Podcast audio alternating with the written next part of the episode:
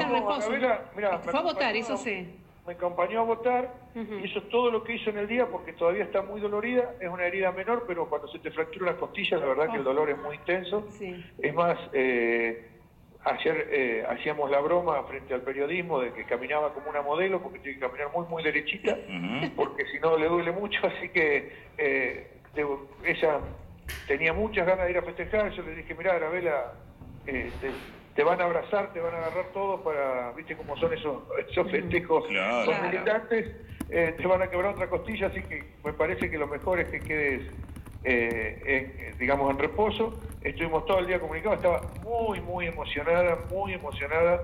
La verdad que tuvimos una charla, la última que tuvimos a la noche, estaba muy emocionada y ahora vamos, ahora un rato la voy a ir a visitar a la casa para, para agradecerle todo lo que trabajó con nosotros. sí. Bien, y eh, haciendo referencia a algo que leí en un diario, creo el Río Negro, eh, ¿el gobernador estuvo ausente en la campaña?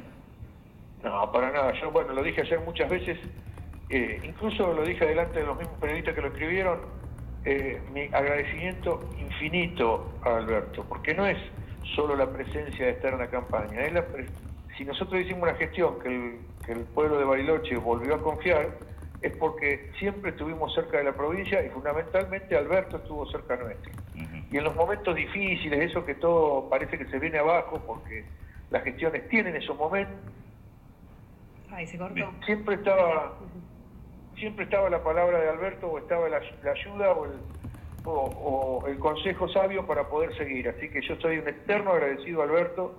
Eh, la verdad que no, tengo palabras. Ayer se lo dije personalmente.